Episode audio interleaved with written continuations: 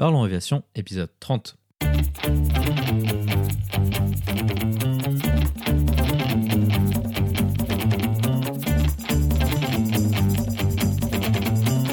Parlons Aviation, le podcast où on parle de tout ce qui vole.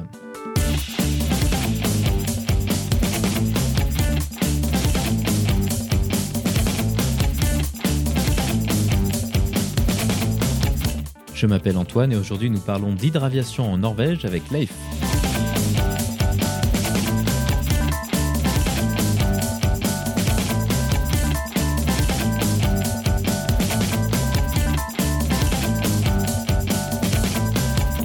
Nous parlerons aussi des actualités avec les préparatifs pour le premier vol du Boeing 777X.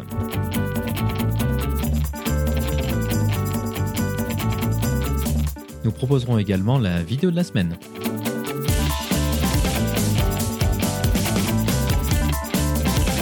Bienvenue à bord, j'espère que vous êtes confortablement installés. Parlons Aviation épisode 30 et prêt au départ.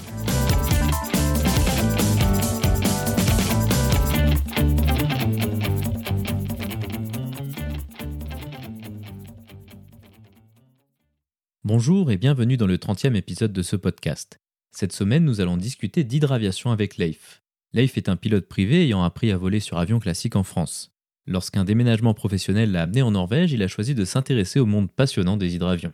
Après avoir passé sa qualification hydravion en Italie sur le lac de Côme, il s'est fait lâcher sur un Cessna 185 sur flotteur à Trondheim, en Norvège. Nous discuterons des particularités des hydravions et de la formation permettant de voler dessus. Leif nous expliquera quelques différences de pilotage avec les avions classiques à roues. Nous évoquerons aussi les problématiques liées au vol avec ces avions, dont notamment la complexité de l'avitaillement et les aspects liés au plan d'eau. Ensuite, il nous parlera des particularités des vols en Norvège avec son climat pas toujours clément, mais avec des paysages magnifiques composés de fjords et de montagnes escarpées. Comme d'habitude, vous trouverez plus d'informations sur les sujets évoqués pendant l'épisode dans la description. Vous la retrouverez à l'adresse www.parlonsaviation.com/30.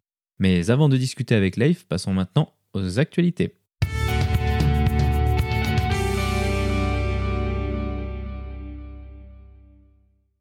L'actualité de la semaine est la préparation des premiers prototypes du Boeing 777X pour le premier vol qui est prévu pour le printemps de cette nouvelle année. Le 777X est la nouvelle version du 777. Les améliorations entre ces deux versions sont très nombreuses. Tout d'abord, le 777X a été remotorisé afin d'améliorer son efficacité énergétique. La motorisation actuelle est le General Electric GE90. Il s'agit du moteur à réaction le plus grand et le plus large en service actuellement. Ce moteur est tellement large qu'il est aussi large que le fuselage d'un Boeing 737 et juste 20 cm moins large qu'un fuselage d'A320. Si vous avez déjà été au pied d'un 777 à l'extérieur, vous savez sans aucun doute qu'on ne peut que se sentir tout petit face à cet immense moteur. La motorisation de la nouvelle version du 777 est le General Electric GE9X. Ce moteur prendra la place du GE90 dans les catégories du moteur le plus large et le plus grand lorsqu'il rentrera en service d'ici 2020. Le GE9X annonce une consommation de kérosène améliorée d'environ 10%. Ces améliorations viennent d'une optimisation globale des performances du moteur avec une soufflante plus efficace et un taux de compression augmenté. Le poids du moteur a également été réduit grâce à une utilisation plus large de matériaux composites au niveau des pales et de la nacelle. Les premiers vols du GE9X ont eu lieu en mars 2018 sur le banc d'essai volant de General Electric. Précédemment, ce banc d'essai était un Boeing 747-100 avec un train d'atterrissage renforcé et élargi. Néanmoins, pour le GE9X, il aurait été nécessaire de passer un Boeing 747-400 à cause de la taille de ce nouveau moteur. Je mettrai dans la description la photo de ce banc d'essai volant. La comparaison de taille entre les CF6 d'origine du 747 et le GE9X est vraiment incroyable. Les CF6 sont loin d'être de petits moteurs, mais à côté du GE9X, ils font vraiment petits. En tout cas, la certification de cette nouvelle motorisation est attendue d'ici la fin du premier trimestre de cette année. Ensuite, les ailes ont été modifiées pour devenir plus optimisées par rapport au 777 classique. La principale solution qui a été implémentée pour les optimiser a été de les allonger afin d'augmenter leur finesse. Le problème posé par ce type d'optimisation est l'adéquation avec les infrastructures aéroportuaires. L'expérience de l'A380 a clairement montré que seulement une toute petite proportion des aéroports étaient prêts à faire l'effort d'investissement permettant d'accommoder de nouveaux types d'avions. La solution de Boeing a été d'implémenter des extrémités d'ailes repliables afin que le 777X puisse tenir dans le même espace qu'un 777 classique au sol. Cette solution avait déjà été proposée en option sur le 777 classique, mais sur 777X, elle sera implémentée systématiquement. Ce type de solution n'est pas nouveau dans l'absolu car il est déjà omniprésent sur les avions embarqués sur porte-avions, mais pour un avion civil à aussi large production, c'est vraiment une nouveauté. L'idée est qu'une fois l'avion se sera posé sur la piste, il n'aura plus qu'à replier ses extrémités d'aile afin de pouvoir continuer son roulage de manière classique. Cela permettra de limiter la modification des infrastructures aéroportuaires au taxiway à proximité immédiate des pistes. Au moment du décollage, il suffira de faire le processus inverse lors de l'approche de la piste. Dans le cas le plus défavorable où le 777X se poserait sur un aéroport non adapté, il lui suffira de replier ses extrémités d'aile sur la piste au lieu de dégager de manière expéditive comme d'habitude.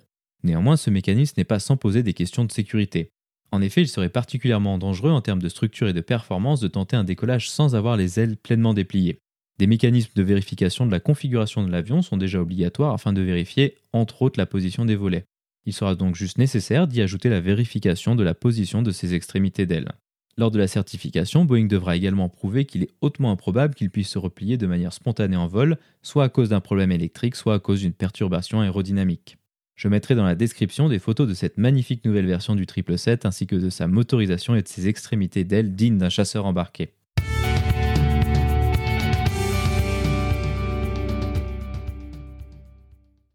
Bonjour Leif et bienvenue sur Parlons Aviation. Peux-tu nous décrire ton parcours aéronautique? Euh, oui, alors j'ai commencé à piloter euh, en 1999 quand j'étais en stage de fin d'études aux États-Unis. Euh, j'ai donc fait une quinzaine d'heures aux États-Unis avant de rentrer en France et de, de continuer euh, là où j'avais laissé euh, ma formation et j'ai passé mon brevet à, à l'Aigle en Normandie, PPL, en 2001 pour être précis. Et puis euh, j'ai volé en France, donc euh, basé en Normandie principalement, euh, jusqu'à ce que je déménage en Norvège il y a une dizaine d'années. Et j'ai continué à piloter en Norvège, toujours en tant que pilote privé. J'ai découvert qu'il y avait un hydravion là-bas et j'ai passé ma qualification hydravion en 2011, si j'ai bonne mémoire. Je l'ai passé à Com, c'était plus simple. Et je vole autant que je peux sur hydravion euh, en été et sur avion euh, en Norvège et un peu partout où je voyage euh, quand j'ai l'occasion, sur avion à roue. Donc tu nous as dit que tu as commencé l'hydravion, donc tu as fait ta formation. À quoi ça ressemble une formation sur hydravion et qu'est-ce qu'on y apprend? Alors, on apprend d'abord un petit peu les spécificités des, des, flotteurs, la façon dont ça fonctionne. Donc, il y a une petite, une petite introduction théorique généralement pour commencer sur euh, les, les, différences, euh, la, la, façon, euh, la forme des, des, flotteurs, donc en particulier ce qui s'appelle la, la, step en anglais du, du, flotteur, qui fait une espèce de petite marche sous le sous le flotteur. Et pour expliquer que pour avoir suffisamment de vitesse, il faut réussir à avoir l'hydravion qui soit sur sur ce que sur le step en anglais, le redans en français, de manière à ce qu'il y ait un minimum de contact entre le flotteur et l'eau pour que euh, on réduise le, les, les, frottements et que donc on puisse atteindre la vitesse euh, qui va bien pour décoller. Par la suite, eh ben, on monte euh, dans, dans un hydravion et euh, on met ça en pratique. La différence principale, c'est donc le, le, décollage. C'est là qu'on sent le plus de différence par rapport à un avion à roues puisque euh, bah, compte tenu du, du fait qu'il y a ce, ce, passage sur le redans en français, on the step en anglais, il faut euh, avoir euh, une course bien particulière au, au, décollage. Donc on commence avec euh, le manche au ventre pour mettre, prendre de la vitesse. Et une fois qu'on que le nez monte, ne monte plus, que le, progressivement plus on a de vitesse, plus le nez monte. Et au bout d'un moment, le, le nez arrête de monter. À ce moment-là, on pousse sur le manche pour remettre d'assiette à peu près euh, à une assiette de vol, on va dire, et réussir à maintenir cette assiette de manière à ce qu'on ait que euh, le, un minimum de contact entre l'eau et les flotteurs, et réussir à, garder cette assiette jusqu'au décollage. Par la suite, donc c'est la, partie la plus importante, c'est le, le décollage. L'amérissage est aussi euh, un petit peu différent, mais moins différent, on va dire. Euh, il y a aussi une autre euh, différence euh, qu'on sent assez rapidement, c'est le fait qu'il n'y a pas de frein. Donc, quand on... oui, ça paraît bête hein, comme ça, mais bah, pour faire les essais moteurs, par exemple, ça veut dire qu'on fait les essais moteurs sans, sans, pouvoir être à l'arrêt. On est obligé de les faire en, en, en mouvement. Donc, on est obligé d'avoir les yeux dehors quand on fait les essais moteurs, puisque on, on se déplace sur l'eau et il faut, faut pas partir à droite et à gauche. Donc c'est un petit peu plus un petit peu plus compliqué, un petit peu plus difficile que sur le sol.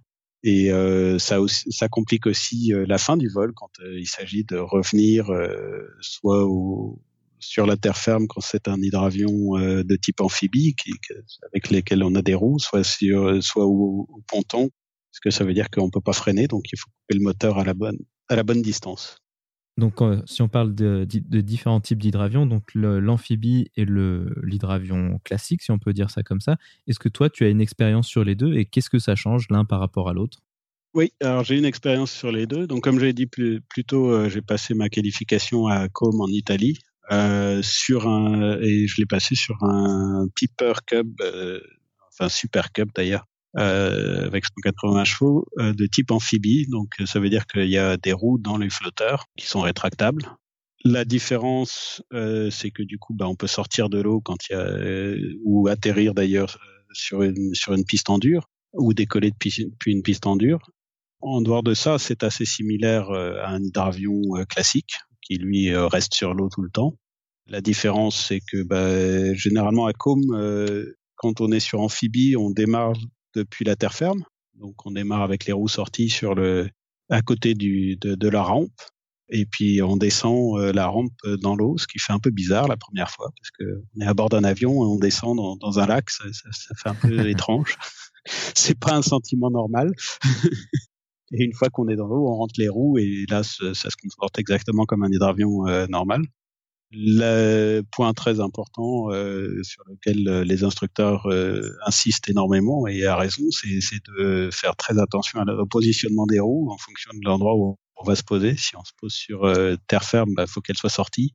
Mais à la limite, si elles sont rentrées sur terre ferme, c'est moins dangereux que sorties dans l'eau, parce que les roues sorties dans l'eau en amphibie, ça crée une une traînée telle euh, sur l'eau que l'hydravion va capoter immédiatement. Donc euh, c'est pas une situation euh, d'avenir, on va dire. Euh, généralement, l'hydravion est détruit quand ça arrive. C'est pire que d'atterrir train rentré avec un avion à train rentrant. Sinon, c'est là où c'est plus simple, c'est à la fin du vol parce que on sort les roues et on continue au moteur, on vise la rampe on, on, met un peu de moteur pour monter la rampe. Et puis après, on est, on est sur la terre ferme. Donc, euh, ça, ça simplifie un peu les choses parce que en hydravion classique, c'est ce qu'on a ici à Trondheim. C'est un hydravion classique euh, qui est sur flotteur euh, sans roue. Et ça veut dire qu'à la fin du vol, il faut, il faut se réamarrer au ponton. Et comme je disais tout à l'heure, il n'y a pas de frein. Et ça peut paraître bête, mais euh, ça veut dire que quand euh, on arrive euh, vers le ponton, il faut se positionner, prendre la bonne trajectoire, couper le moteur à la bonne distance pour que on ait pas trop de vitesse, parce que si on a trop de vitesse, on va détruire le, ponton ou l'avion ou les deux. Et si on est, si on coupe trop tôt, et eh ben il va falloir sortir la rame ou redémarrer le moteur selon la distance. Redémarrer le moteur, ça peut être risqué parce qu'on est face au ponton, donc euh, généralement c'est pas recommandé, ou alors il faut réorienter pour euh, se, pointer ailleurs. Donc c'est euh, nettement plus compliqué que qu'en avion normal. J'ai fait en particulier ici à Trondheim, l'hydravion est basé à côté d'un camping à l'embouchure d'une rivière sur le lac, ce qui veut dire que quand on rentre, on, rentre dans la rivière et il faut faire demi-tour dans la rivière pour rejoindre le ponton, de manière à être du bon côté euh, pour que la, porte pilote soit soit du bon côté et aussi que l'hydravion pointe vers le lac euh, pour l'usager suivant.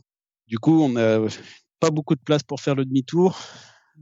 Il y a suffisamment de place, mais ça demande, ça demande de le faire correctement. Et puis, à la fin du demi-tour, il faut couper le moteur à la bonne distance, comme je l'ai déjà dit.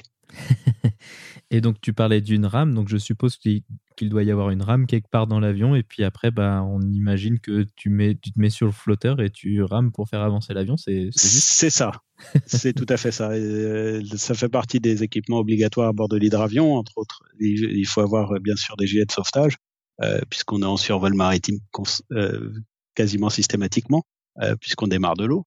Aussi, il faut une rame euh, ça fait partie des choses obligatoires, euh, enfin obligatoires pas par, pas par, le règlement, mais par le, la logique.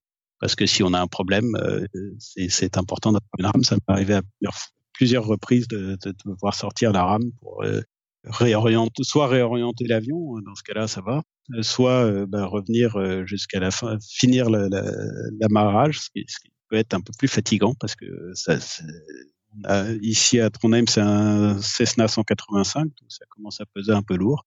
Et à la rame, c'est un peu fatigant. c'est ça là, un petit peu la punition d'avoir raté son amarrage, du coup, on peut dire ça comme ça. c'est ça. Mais c'est aussi, euh, c'est aussi un peu le, côté euh, retour aux sources, enfin nature entre guillemets de l'hydravion, ça a un côté un peu sympa aussi. C'est un peu plus difficile, mais euh, on, fait tout soi-même, quoi, d'une certaine manière. Donc une considération dont tu parlais précédemment, c'est cette notion de distance de, décollage. Sur les avions classiques, on a des, graphiques relativement simples pour évaluer la distance qu'il nous faut. En hydravion, j'imagine que ça doit varier de pas mal de choses, dont l'état de l'eau. Comment est-ce que vous arrivez à juger un peu tout ça et sur quels critères est-ce que ça varie? En effet, il y a plus de variations euh, euh, avec l'hydravion. donc, bon, le vent, ça, c'est attendu. L'avantage de l'hydravion, en revanche, c'est que à condition qu'on soit dans un lac euh, suffisamment grand, enfin suffisamment large et pas trop, euh, pas une rivière avec une seule dimension, mais généralement on est plutôt basé sur lac, euh, ce qui veut dire qu'on peut, la plupart du temps, se mettre relativement face au vent. Donc, le vent de travers est moins un problème, puisque grosso modo, on arrive souvent à être à vent de face. Après, l'état de l'eau va influencer sur le, les performances au décollage. Si idéalement, il faut des petites vagues assez rapprochées, qui soient pas très hautes, genre 4-5 cm, euh, assez proches, parce que comme ça, en fait, ça, ça permet d'avoir le flotteur qui, qui touche que le haut de ces petites vagues et de, du coup d'avoir très très peu de contact avec l'eau. Si l'eau est très plate, qu'il n'y a pas du tout de vent, à ce moment-là, ça va prendre plus de temps euh, parce que on va être comme euh, collé sur l'eau puisqu'on a beaucoup de contact avec l'eau. Et s'il y a des, euh, des, des, vagues plus fortes, à ce moment-là, ça prend plus de temps aussi parce que ça demande de, de corriger pas mal euh, l'assiette et puis de, faire bien attention. Et, et, on a un petit peu plus de contact avec l'eau aussi. Quand il y a plus de vagues, ça va prendre un peu plus de temps. L'idéal, c'est les petites vagues. Et euh, au niveau de évaluer euh, à l'avance, bah, pour le moment, moi en tout cas avec l'expérience que j'ai, je, je prends que des lacs qui soient vraiment très grands enfin par rapport à ma par rapport aux distances de décollage. Donc euh, je prends pas de, de risque de ce point de vue-là. Parfait, bah c'est une excellente euh, solution aussi. Pour avoir déjà fait euh, deux vols en hydravion, il y a aussi quelque chose qui m'avait assez étonné et je pense que c'est quelque chose que toi tu rencontres assez fréquemment, c'est-à-dire que pour l'atterrissage, cette fois-ci, si l'eau est très lisse, c'est-à-dire qu'il y a peu de vent et peu de vagues, alors c'est extrêmement difficile de, juger sa hauteur. Et il me semble que dans ces cas-là, vous avez des, euh, procédures particulières, c'est juste? C'est tout à fait exact. Euh, ça s'appelle l'atterrissage en, conditions miroirs. Et, euh, c'est plus difficile, assez difficile finalement à faire, puisque j'ai déjà fait plusieurs fois avec instructeur jusqu'à présent. J'ai pas eu à l'utiliser seul, sans instructeur d'une certaine manière, heureusement, parce que je sais que je sais le faire, mais euh, c'est plus difficile. Et donc, euh, le, quand on est en condition miroir complète, on ne peut pas juger de, de la hauteur de l'hydravion. Donc, on ne sait pas à quel moment on va toucher l'eau. Ce qui veut dire que euh, faire un amérissage ou comme on ferait un atterrissage en, sur tendu avec un avion à roues, c'est pas possible puisqu'on ne sait pas à quel moment commencer l'arrondi. Donc, la technique, c'est de se mettre au second régime, donc euh, d'utiliser, euh, je ne sais pas comment expliquer ça en termes plus simples, mais euh, et, de, au second régime, ça permet d'avoir un taux de descente très faible avec une assiette qui soit compatible avec un atterrissage. Donc on descend à peu près entre 30 et 50 pieds minutes à ce moment-là, et on attend patiemment en gardant cette assiette-là, en descendant à ce rythme-là, de toucher l'eau. Et l'idée aussi, c'est de se mettre dans cette assiette, donc au second régime avec cette assiette qui permet de perdre à peu près 50 pieds minutes, à un moment où on sait qu'on est au-dessus de l'eau encore. On prend une dernière référence avant l'amérissage. Ça peut être un arbre sur la berge, ça peut être euh, un bateau, ça peut être euh, plein d'autres choses. Le mieux, c'est qu'elle soit la plus proche possible de, l'eau. Et comme ça, c'est un endroit, un moment où on sait qu'on est encore au-dessus de l'eau. On est assez bas, on se met en second régime, on attend 50 pieds minutes et de toucher l'eau. Et au moment où on touche l'eau, on réduit tout et on tire le manche à fond pour euh, être sûr de, rester sur l'arrière de l'hydravion. Donc ça, c'est assez, assez difficile à faire. oui, effectivement, ça paraît assez impressionnant de se dire qu'on se met dans une assiette et qu'on ne sait pas quand est-ce qu'on va toucher. Ça, ça doit être un, ouais, c'est un peu perturbant, je pense. Oui, d'autant que euh, généralement, euh, si on a les paramètres qui vont bien, euh, c'est l'assiette, c'est une, une assiette, enfin une situation dans laquelle l'avertisseur de décrochage se met à biper régulièrement. Donc ça, ça, ça, au niveau stress, ça améliore pas les choses. Effectivement. L'une des premières fois où je l'ai fait, d'ailleurs, enfin les, les, pendant les premières fois où je l'ai fait, j'y arrivais pas trop et l'instructeur a fini par enlever le euh, disjoncteur, non, le, comment on dit en français? Le fusible. le fusible, merci, euh, de, de l'avertisseur de décrochage et le fusible de la voie qui euh, rappelle qu'il faut avoir les roues, euh, que les roues sont en position haute pour atterrir, euh, enfin en position rentrée pour atterrir sur l'eau, parce qu'avec tout ça qui s'accumulait, j'y arrivais plus. Ouais, effectivement, ça n'a pas l'air simple en, tout cas comme, euh, comme technique. Voilà, donc c'est pas simple. Euh, et, et bah, quand vous avez en plus la voix qui vous dit euh, Gears up for water landing et le bip de l'avertisseur de décrochage, ça devient assez, assez, difficile.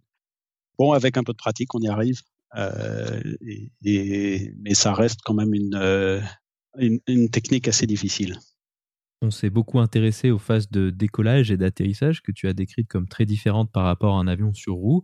Maintenant, on peut également se poser la question de une fois en vol, est-ce que ça change quelque chose ou est-ce que c'est juste finalement un avion comme un autre? C'est assez similaire à un avion comme un autre. C'est un peu plus lourd aux commandes, surtout pour entrer et en sortir de virage.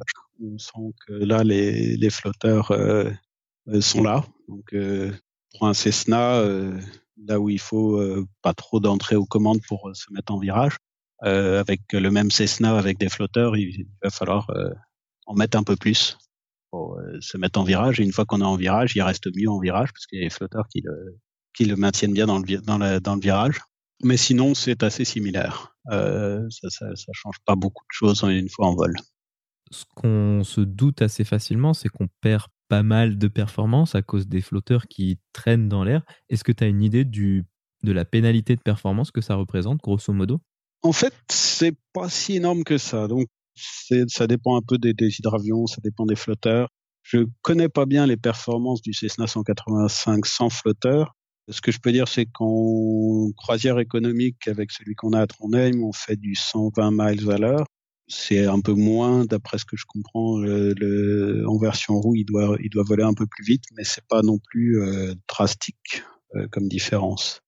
Maintenant, si on s'intéresse à la partie euh, aéroclub d'hydravion, est-ce que c'est quelque chose qui existe et est-ce que c'est quelque chose qui est commun dans un endroit comme la Norvège?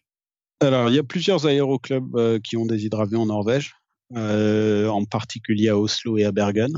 Que là, ils ont il y a plus de facilité pour l'hydravion. Euh, ici à Trondheim, donc on a un aéroclub qui a un hydravion.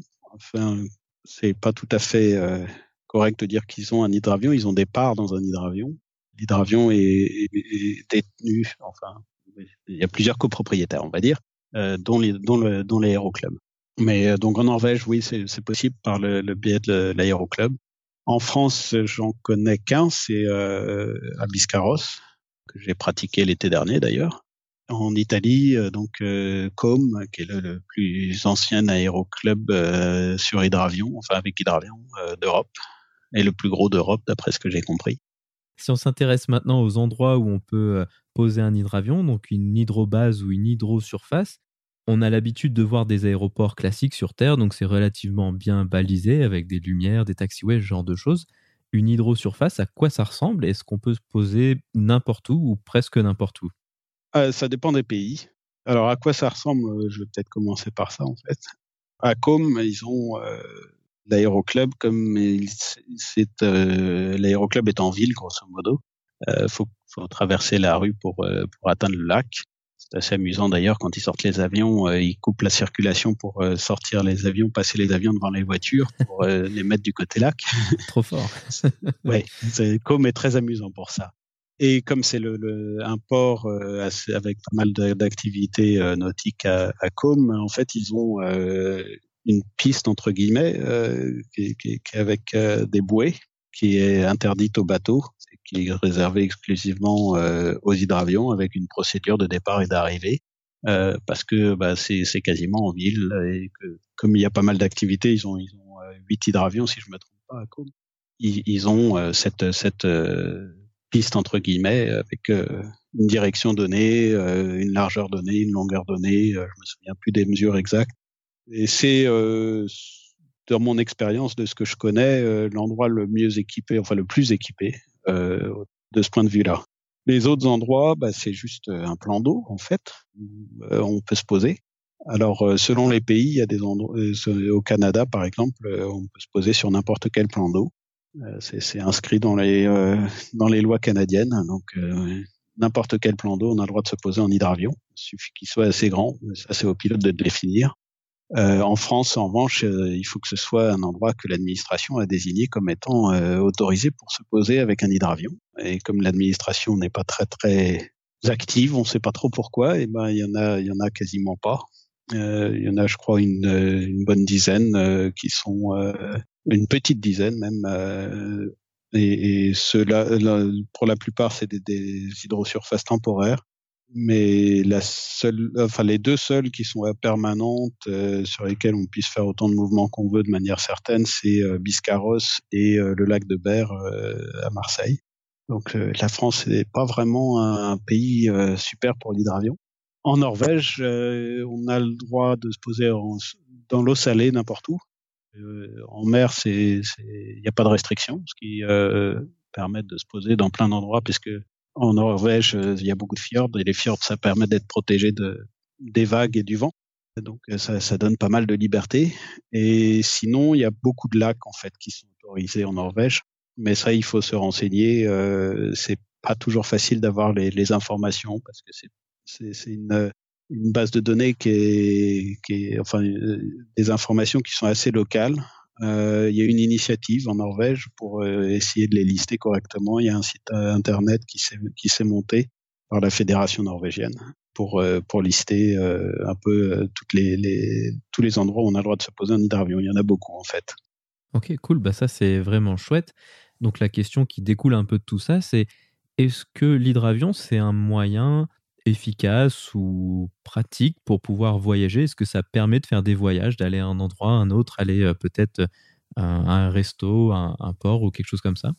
Alors, ça peut le permettre. C'est quand même, dans, mon cas, je l'ai pas encore fait. Pour être, j'ai, l'intention de le faire, mais je prends les étapes les unes après les autres il faut, que, faut expliquer que de ce point de vue-là, l'hydravion est plus difficile que l'avion, puisque, euh, comme je disais, en fait, euh, on peut se poser sur un plan d'eau. Alors, ça donne l'impression de beaucoup de liberté, mais ça veut dire aussi qu'il euh, n'y a pas de structure particulière et que du coup, c'est au pilote de définir tout ce, qui est, tout ce dont il a besoin pour pouvoir se poser et redécoller par la suite. Ça, c'est, ça rend les choses un peu plus difficiles.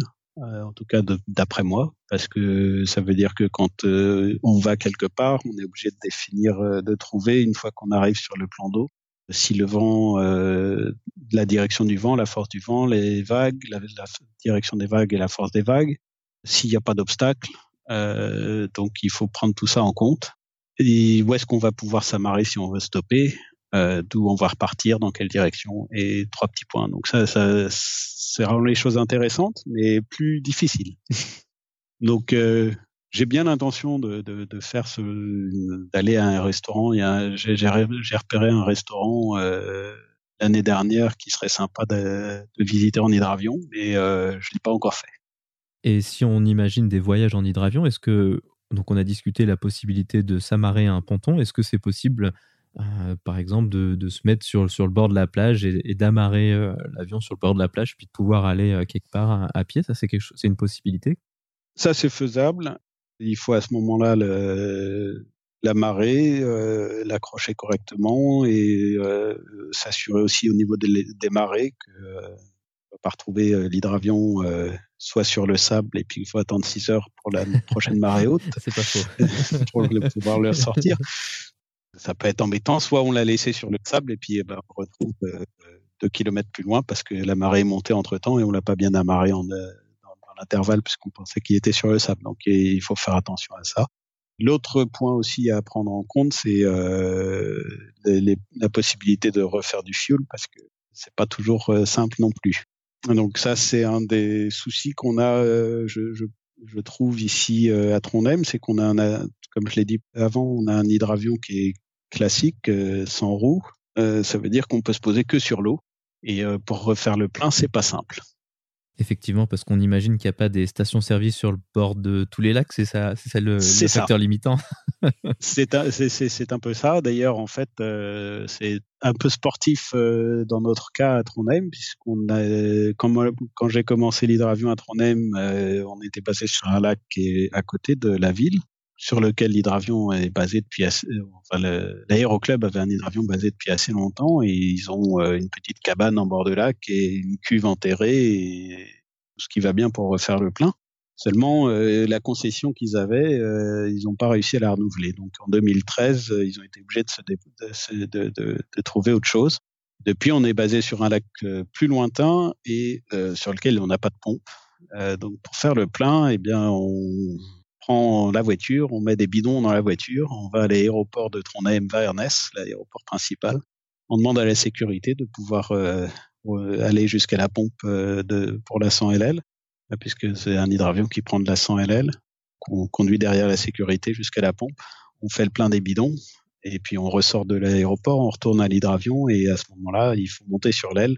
Il faut être à deux au minimum pour qu'il y en ait un qui puisse passer de bidon à l'autre, euh, et, on fait les, le plein comme ça depuis les bidons euh, sur l'hydravion. Effectivement, on peut, on peut dire que c'est compliqué à ce stade. c'est ça. C'est une opération euh, compliquée qui prend pas mal de temps. Donc, euh, je l'ai fait deux fois cet été euh, et, et c'est assez compliqué, un peu sportif. Ça, ça, fait les bras, se passer les bidons. Il y a 20 litres dans chaque bidon. La première fois, j'ai remis 80 litres, donc ça fait ça, ça, prend un peu de temps et puis ça, ça, fait du poids. La deuxième fois, j'ai remis que 60 litres. C'était un peu moins lourd et c'était un peu moins long. Mais euh, c'était possible parce que justement, la, la veille, j'avais mis 80 litres, donc il m'en restait assez. Mais donc euh, faire le plein n'est pas simple. Et d'après ce que j'ai pu voir, en fait, le, il faudrait aller jusqu'à Bergen pour pouvoir trouver un endroit où on fait le plein euh, directement euh, depuis l'eau. Sinon, bah faut prendre des bidons dans l'avion et trouver quelqu'un qui, qui puisse nous, nous conduire jusqu'à jusqu'à un avion où on puisse euh, refaire le plein effectivement, c'est difficile de, dire que c'est pratique comme mode de, fonctionnement, mais c'est intéressant effectivement comme limitation parce que on connaît pas nécessairement ça de cette manière, en tout cas avec les avions à roues. Il y a des terrains avec et sans fuel, et puis euh, après c'est assez simple à, gérer. Mais d'ailleurs, c'est pour ça que le, club euh, a prévu euh, de, vendre cet hydravion et d'en acheter un autre qui soit amphibie. Et puis, bah, ils n'ont pas trouvé d'acheteur pour le moment, donc ils sont en train de regarder s'ils peuvent acheter des, flotteurs avec euh, amphibie, donc faire la conversion pour être euh, en, hydravion amphibie. Ah ok, effectivement, bah, ça paraît être une bonne idée pour résoudre euh, ce type de problème en tout cas.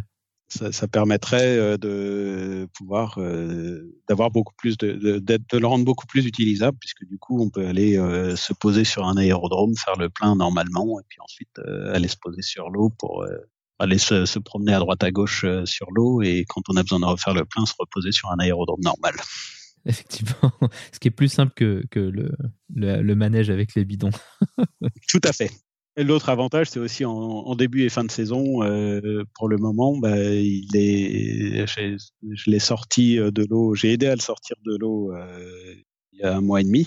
Pour ça, l'instructeur s'est posé sur l'eau à côté de l'aéroport de Vaernès et on est allé avec un tracteur et un plateau euh, depuis l'aéroport, descendu le plateau dans l'eau en bord de, de, de fjord. On a mis l'hydravion sur le plateau, euh, ce qui veut dire qu'il faut descendre les pieds dans l'eau euh, pour euh, pouvoir l'attacher sur le plateau et ressortir l'hydravion comme ça de l'eau. c'est la même chose au moment de le mettre à l'eau. Au moment de le mettre à l'eau, cependant, il n'y a pas besoin de se, mouiller les pieds, cependant, parce qu'il suffit de décrocher, d'enlever la sangle du plateau avant de le descendre dans l'eau. ça simplifie un peu. Mais ça rend les choses un peu difficiles et puis en plus, ça restera un peu plus la saison puisqu'on n'a pas on, on peut pas se permettre de, risquer de se retrouver avec du mauvais temps par la suite, euh, le, le, lac commence à geler et à ce moment-là, ça, ça détruirait l'hydravion. Donc, il faut qu'il soit sorti suffisamment en avance quand il fait encore assez beau et qui ça n'a pas encore gelé. Donc s'il était en, en, hydravion, en amphibie, pardon, pourrait faire des saisons plus longues et l'utiliser plus longtemps.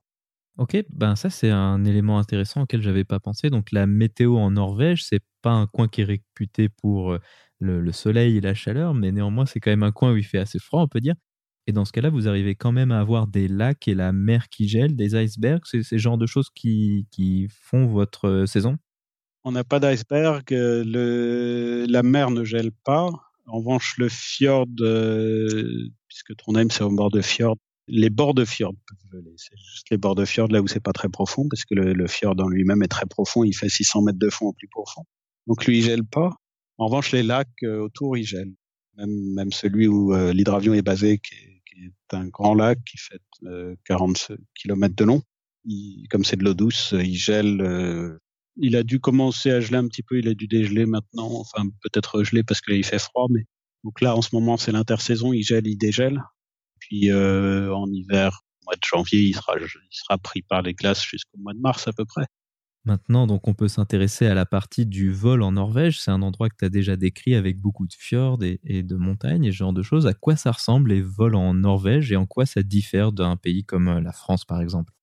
Alors, euh, c'est, quand la météo le permet, c'est absolument magnifique puisque il y a surtout euh, au printemps, enfin la, fin du printemps, le début de l'été, c'est la période, que je préfère pour voler, puisqu'à ce moment-là, il pleut souvent, donc euh, les, montagnes, les, fjords, les, montagnes sont vertes, couvertes de, verdure souvent, et les fjords sont très bleus parce que généralement assez profonds, donc ça fait euh, des contrastes quand, on est en début d'été qui sont assez prononcés, qui sont magnifiques vus d'avion.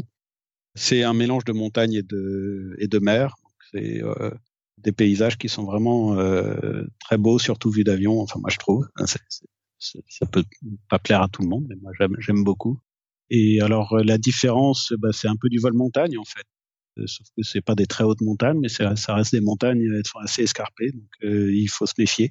En particulier, s'il y a des, des nuages un peu plus bas, ça peut devenir assez vite risqué. Je me suis euh, l'un de mes premiers vols, je me suis un petit peu fait avoir de ce point de vue-là, puisque moi j'étais habitué à voler en Normandie, où euh, bah, quand il y a des nuages euh, à 2000 pieds, on volait quand même parce que euh, suffit de passer à, droite ou à gauche. Le, le sol étant euh, relativement plat, c'est pas un problème. Et quand j'ai voulu faire pareil ici, je me suis retrouvé dans une vallée avec un nuage qui occupait l'intégralité de la vallée. Aïe. Euh, voilà. Heureusement que j'avais déjà volé en montagne et que j'avais appris qu'il fallait voler sur le côté de la, euh, de la vallée, toujours sur, sur, un côté de la vallée pour avoir toute la largeur de la vallée pour faire demi-tour. Ça m'a servi ce jour-là puisque je me suis retrouvé à faire demi-tour euh, 180 degrés dans, dans, en, en IMC euh, avec la montagne euh, de chaque côté parce que je me suis fait vraiment surprendre par le nuage. Donc j'ai eu un peu une une sueur froide. Heureusement que la vallée était large et j'avais bien la place de faire mon demi-tour. Mais euh, ça m'a appris que euh, bah, quand euh, quand ça commence à être nuageux, il faut vraiment que les nuages, euh, la base des nuages soit très loin au-dessus des, des, sommets pour pouvoir voler. Il ne faut pas s'amuser euh, à rentrer dans les vallées quand, y a des, quand elles sont bouchées par les nuages parce que suffit qu'il y en ait un plus bas à un moment et on se fait, on se fait, on se fait coincer. Alors, effectivement, c'est assez impressionnant comme histoire. C'est quelque chose qui est entraîné au niveau de la licence de pilote privé pour donner un peu de contexte, mais c'est vraiment clairement quelque chose qu'on espère ne jamais avoir à faire finalement. Voilà, le, demi-tour en IMC, c'est quelque chose qu'on apprend pour le, brevet de pilote. Généralement, euh, si, si, si, ça arrive, on, on, espère que ça arrive alors qu'il n'y ait pas d'obstacle autour.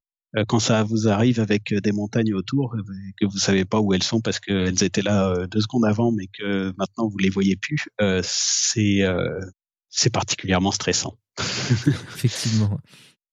J'étais content d'en sortir. oui, on peut, je peux comprendre facilement. Quel conseil aurais-tu pour quelqu'un qui souhaiterait se lancer comme toi dans l'hydravion? Euh, Conseil, je ne sais pas trop, mais qu'est-ce que je peux dire? C'est très passionnant, euh, très euh, comment on dit euh, addictif, voilà. c'est plus difficile que l'avion normal. C'est un challenge intéressant si on, si on est déjà pilote privé et qu'on cherche de nouveaux horizons. C'est, je pense, quelque chose d'assez, d'assez intéressant.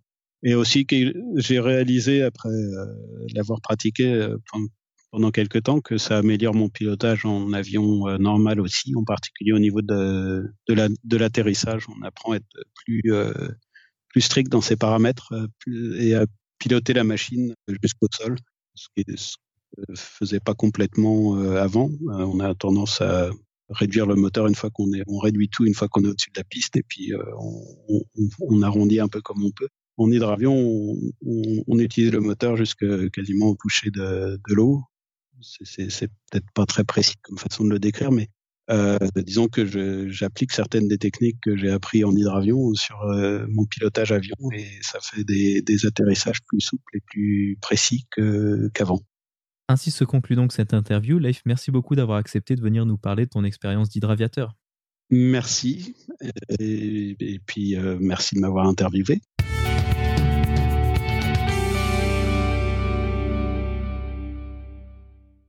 La vidéo de la semaine est une vidéo proposée par la chaîne YouTube Flight Shops. On y voit un vol sur hydravion de Canada DHC-2 Beaver ayant lieu en Colombie-Britannique au Canada. Le Beaver est en quelque sorte l'ancêtre du Twin Otter dont nous avons parlé lors de l'épisode 28.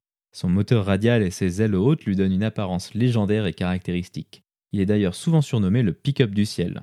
La vidéo montre une série de vols charter autour de Vancouver où l'avion est utilisé pour transporter des passagers d'un bout à l'autre de la baie. Les vues de cette région du monde sont magnifiques et cette opération en hydravion a l'air simplement géniale. Par ailleurs, si vous regardez bien la forme des flotteurs et leur contact avec l'eau lors des phases d'atterrissage et de décollage, vous verrez les phénomènes décrits par Leif lors de notre discussion. Vous trouverez le lien vers l'épisode dans la description ou en allant sur le lien www.parlonsaviation.com slash vidéo 30 sans accent sur le E de vidéo.